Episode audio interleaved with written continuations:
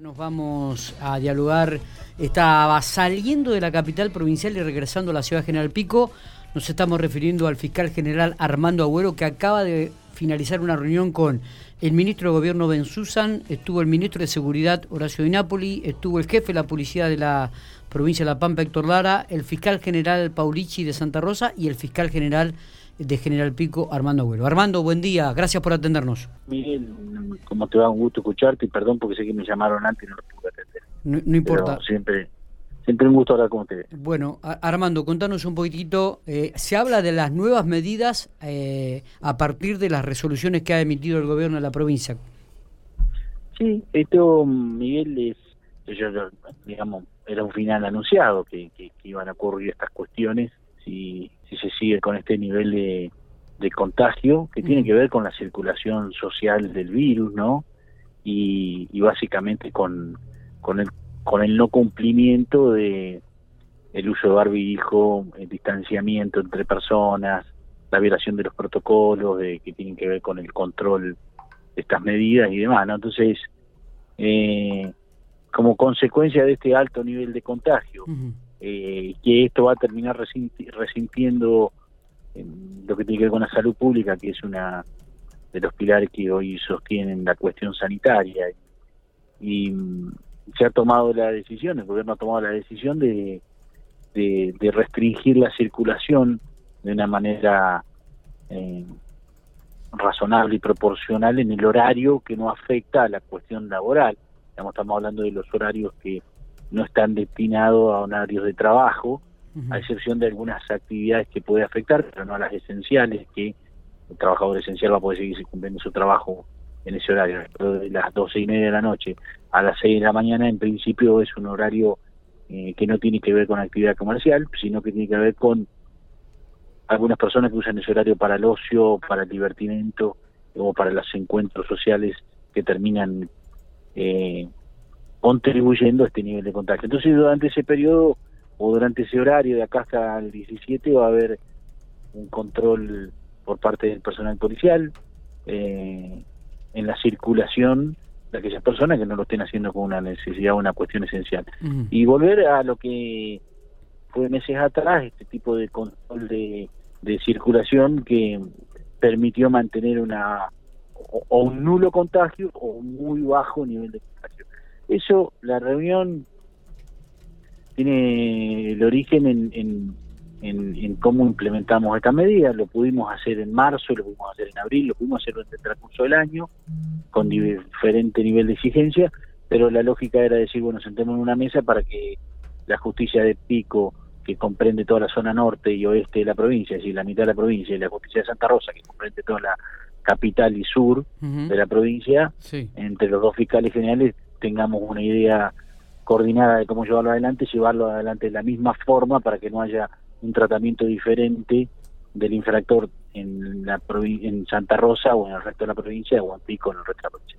Y ver cómo esto lo coordinamos con el trabajo de la policía, eh, con lo cual obviamente nosotros desde la Fiscalía siempre tenemos muy buena relación y trabajo coordinado con la policía y cómo lo hacemos operativo, ¿no? Que la policía, ya sea desde las comisarías, unidades especiales, el resto del personal, va a tener que salir nuevamente a la calle, eh, hacer un control permanente en este tipo de horarios eh, y eventualmente secuestrar vehículos, secuestrar motocicletas y todo el que esté circulando fuera de un horario, en ese, esa franja horaria y no pueda justificar su, su, su tránsito en ese horario, ¿no? Está bien, está bien. Y mucho menos si estamos hablando de una fiesta en la laguna, por decir un lugar, ¿no? Está. Eso ni hablar. Eh, es decir, que se van a profundizar aún más los controles. Sí, sí, la lógica es que, que, decir que esto tiene que, que, que iba a ocurrir, bueno, ocurre en principio en, la, en este horario y hasta esa extensión del tiempo, hasta el 17 de enero. Después, imagino que el gobernador evaluará en la cuestión sanitaria y en cómo se reflejan eh, el nivel de contagios si la medida se extiende o no. Lógicamente los contagios que han ocurrido en estos días de las fiestas del Año Nuevo y los primeros días, nosotros lo vamos a ver reflejado en los próximos días, ¿no? Porque no son inmediatos. Exactamente. La lógica es que vemos cómo se va incrementando imagino que por unos días más, sin ser un especialista, sino por la experiencia que hemos visto en diferentes lugares, que se va a ir incrementando el contagio. Mm, pasados los días, la expectativa es que eso eh, empiece a disminuir. De manera, ya te digo, esto tiene como único objeto que eh, haya la menor cantidad de personas contagiadas posible, porque son riesgos de personas que fallecen. Digamos, hoy no es una hipótesis, ni una posibilidad, ni una conjetura que se muere gente en la pampa, y eso no está bien. Eh, porque es algo que se, que, que se puede, no sé si se puede evitar, pero podemos controlar el nivel de contagio para que no se siga incrementando el nivel de personas que fallecen, corren el riesgo de fallecer, digamos, y, pasa por un compromiso de todos. Esto no es esto no lo arregla la policía, esto no lo arregla la justicia por sí sola.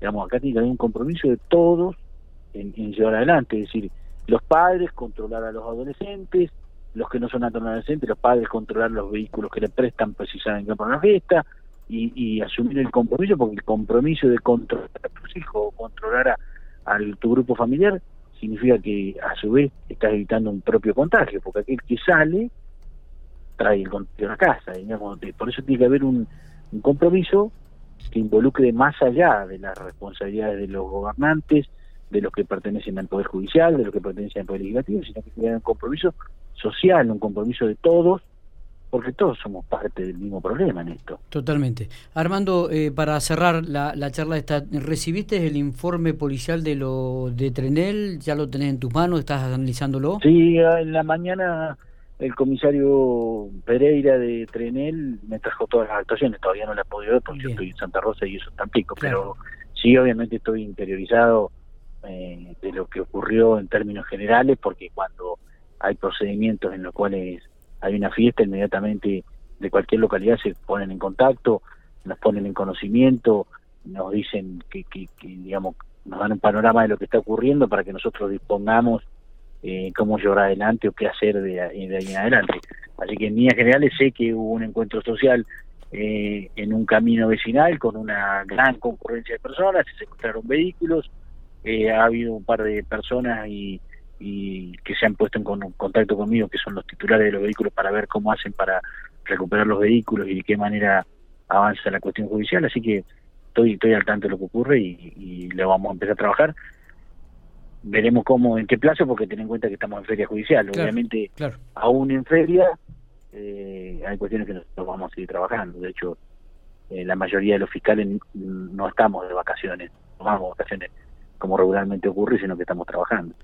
Eh, Armando, respecto al accionar policial en este operativo en Trenel, eh, ayer hablábamos con uno de los padres eh, y manifestaba algunas cuestiones del accionar policial como golpes hacia, lo, hacia los jóvenes, algún sobre, sobre algunas jóvenes, algunas palabras ahí complicadas, por decirlo de alguna manera.